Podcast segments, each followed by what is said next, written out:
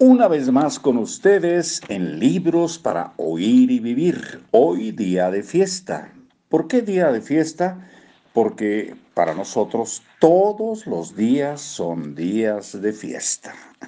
Tan sencillo como eso. Muy bien. Vamos a dar a continuar con la lectura de Hábitos Atómicos de James Clear. Ojalá nos sirva, aunque sea un poquitito algo de lo que estamos leyendo, lo que estamos escuchando. Y nos vamos al capítulo 10, cómo localizar y arreglar los, las causas de tus malos hábitos. Cómo localizar y arreglar las causas de tus malos hábitos. Al final del año 2012 estaba sentado en un viejo departamento, creo que ya leímos esta parte. Sí, ya la leímos. Entonces nos vamos a donde tenemos aquí la, la señal y dice, no calma tus nervios, al contrario, los destruye. Habla del fumar.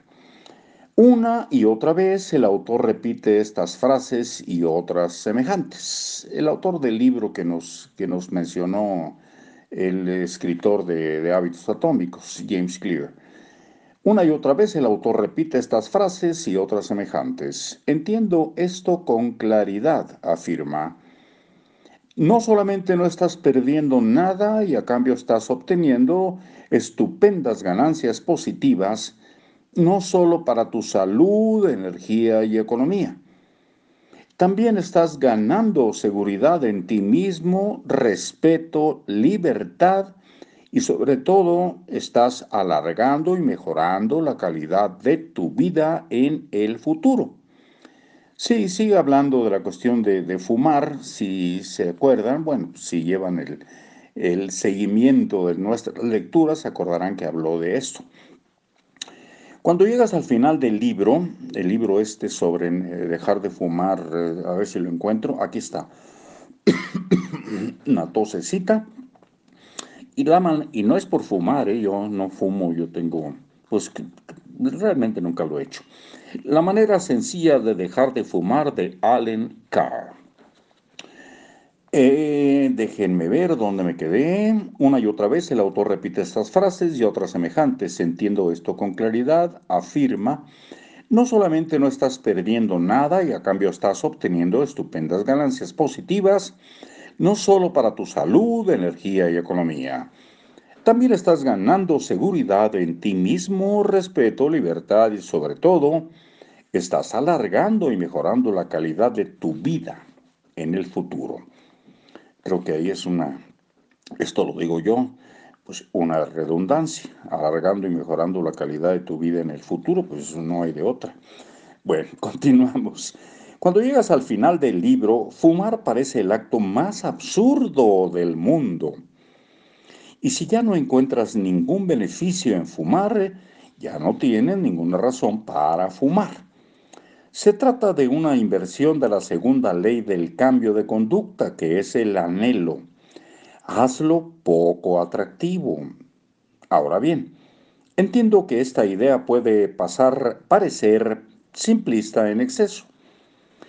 Cambia tu forma de pensar y deja de fumar pero concédeme el beneficio de la duda un poco más. Vamos a ver, nos vamos hasta... Déjenme ver por aquí una serie de frases que nos pueden ayudar. Encontrar el amor y reproducirse... Ah, no, no, no, no. Vamos a, dar un brinco, un brinco eh, breve, un brinquito Notas que la estufa está caliente. Predicción, si toco la estufa me quemaré. Por ello es mejor evitar tocarla. Sigue hablando de sus planteamientos de señal, anhelo, respuesta y recompensa. Cuando percibes una señal, la clasificas de acuerdo con tu experiencia previa y determinas una respuesta apropiada. Todo esto ocurre en un instante pero tiene un rol crucial en tus hábitos porque cada acción es precedida por una predicción. La vida parece ser reactiva, pero en realidad es predictiva. Durante todo el día estás eligiendo la mejor manera de actuar a partir de lo que acabas de ver y de lo que te ha funcionado mejor en el pasado.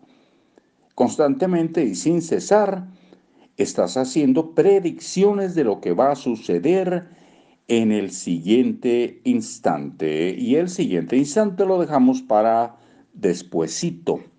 Mientras tanto, que estén muy bien. Nos estamos oyendo. Hasta luego.